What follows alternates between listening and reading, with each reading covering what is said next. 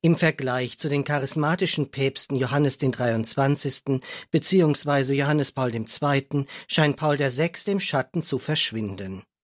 Ein Wortspiel im Italienischen Paolo Sesto, Paolo Mesto, Paul VI., Paul der Bedrückte, weist auf dessen zarte, gesundheitliche Konstitution und hagere Statur hin, der schön geistig, akademisch distanziert wirkte und dessen Stärke zweifellos die persönliche Begegnung war. Aber nicht nur seine Persönlichkeit und sein Auftreten können dieses Bild des Bedrückten allein begründen. Kein Pontifikat der Neuzeit hat sich inner- und außerkirchlich so massiven politischen, sozialen und kulturellen Umbrüchen stellen müssen die unter dem Stichwort der 68er Revolution nur angedeutet werden können.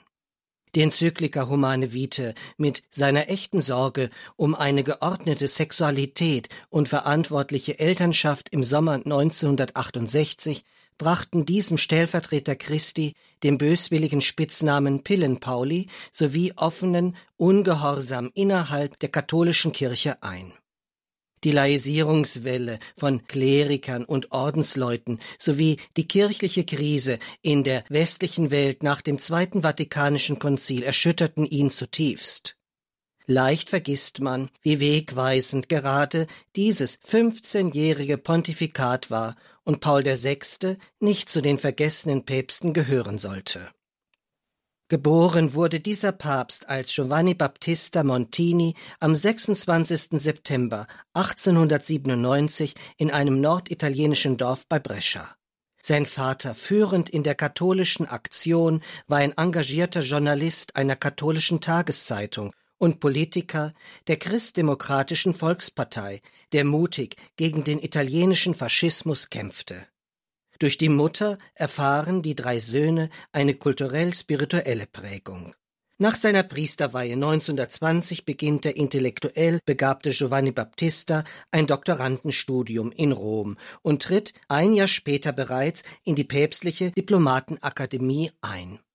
Seine bedächtig abwägende Arbeitsform, gepaart mit Loyalität und großem Diensteifer, machte Montini 30 Jahre lang zu einem bedeutenden Kurienmitarbeiter, den Papst Pius XII. besonders schätzte und einsetzte. 1952 vertraut dieser ihm die größte Diözese Italiens, Mailand, an von Papst Johannes dem 23. zum Kardinal kreiert, beruft dieser 1961 den Mailänder Erzbischof außerdem in die Vorbereitungskommission des Zweiten Vatikanischen Konzils. Nach dem Tod des Papstes wird Kardinal Montini am 21. Juni 1963 im fünften Wahlgang des Konklaves zum 262. Nachfolger des Apostels Petrus gewählt. Als eigentlicher Konzilspapst führte Paul VI. das von seinem Vorgänger begonnene Zweite Vatikanum 1965 zu Ende. Als ungeliebter Vermittler, seinem Papsttitel jedoch entsprechend Brückenbauer, versuchte er die Umsetzung des Konzils und die konziliare Erneuerung der Kirche aktiv zu gestalten. Die Kalender- und Liturgiereform sind wohl die augenscheinlichsten gewesen. Seine Kurien- und Papstzeremonienreform erscheinen fast revolutionär. Das Rücktrittsgesuch von Bischöf mit 75 Jahren, der Verlust des Wahlrechts im Konklave für 80-jährige Kardinäle beziehungsweise die Beschränkung dieser Wähler auf 120 gehen auf ihn zurück. Dabei gelang ihm auch eine Internationalisierung der römischen Kurie, des Kardinalskollegiums und einer Theologenkommission. Seine Einberufung von Bischofssynoden mit Vertretern des Weltepiskopats sollte als Beratungsgremium der päpstlichen Autorität dienen. Wie als Erzbischof von Mailand besuchte er als Bischof von Rom regelmäßig seine Pfarreien und betrat pastorales Neuland als Primas Italiens, der die Weihnachtsmesse nach der Hochwasserkatastrophe 1966 in Florenz oder 1972 für die Arbeiter eines Eisenbahntunnels in deren Baustelle feierte. Paul VI. bestieg als erster römischer Pontifex ein Flugzeug und bereiste alle fünf Kontinente, unter anderem zum Beispiel ins Heilige Land, zu den New Yorker Vereinten Nationen oder nach Fatima. Als erster Papst besuchte er 1965 einen ökumenischen Gottesdienst und die gegenseitige Aufhebung des Kirchenbannes von Orthodoxen und Katholiken muss als Meilenstein der Ökumene gewertet werden.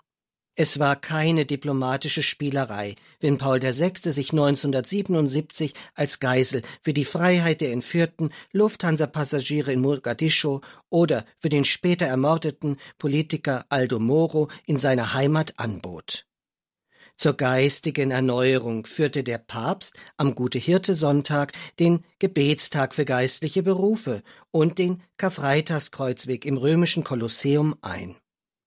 In der gleichen Intention gab er ein Credo des Gottesvolkes heraus, förderte die Marienfrömmigkeit durch seine Konzilsproklamation Maria, Mutter der Kirche, nahm Seligsprechung persönlich feierlich vor und ernannte die heiligen Teresa von Avila und Katharina von Siena zu Kirchenlehrerinnen.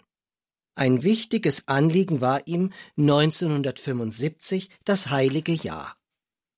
Viel Kraft und Arbeit investierte dieser Papst in seine Verkündigung bei den wöchentlichen Generalaudienzen und dem Angelus, wobei er stets polyglott agierte. Auch die Grüße in verschiedenen Sprachen beim Segen Urbi et Orbi sind eine Einführung Pauls des Sechsten. Sensibel, für die Kultur suchte er den Dialog mit Künstlern und Kulturträgern und konnte den italienischen Stararchitekten Nervi gewinnen, eine Audienzhalle im Vatikan zu errichten. Noch mit der Tiara feierlich am Pontifikatsbeginn gekrönt, verkaufte der oberste Hirte der Kirche diese wenig später zugunsten der Armen. Als soziales Gewissen kann seine spätere Enzyklika Populorum Progresso gelten, wobei gerade sein Einsatz für den Frieden und die Entwicklung der sogenannten Dritten Welt ihn als moralische Autorität auszeichnete. Seinen bescheidenen Lebensstil gemäß wollte er in einem einfachen, schmucklosen Holzsarg bestattet werden. Gemäß seinem Wahlspruch in nomine Domini, im Namen des Herrn, versuchte Papst Paul VI. als Diener der Diener Christi das Schiff Petri durch bisweilen stürmische Zeiten zu steuern.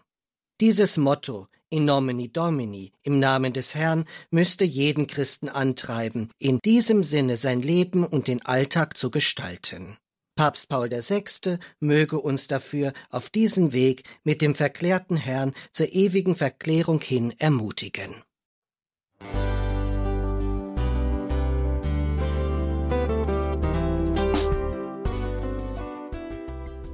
Liebe Zuhörerinnen und Zuhörer, vielen Dank, dass Sie unser CD- und Podcast-Angebot in Anspruch nehmen. Wir freuen uns, dass unsere Sendungen auf diese Weise verbreitet werden. Dieser Dienst ist für Sie kostenlos. Für uns ist er allerdings mit einem nicht unerheblichen finanziellen Aufwand verbunden. Deshalb sind wir für jede Spende dankbar.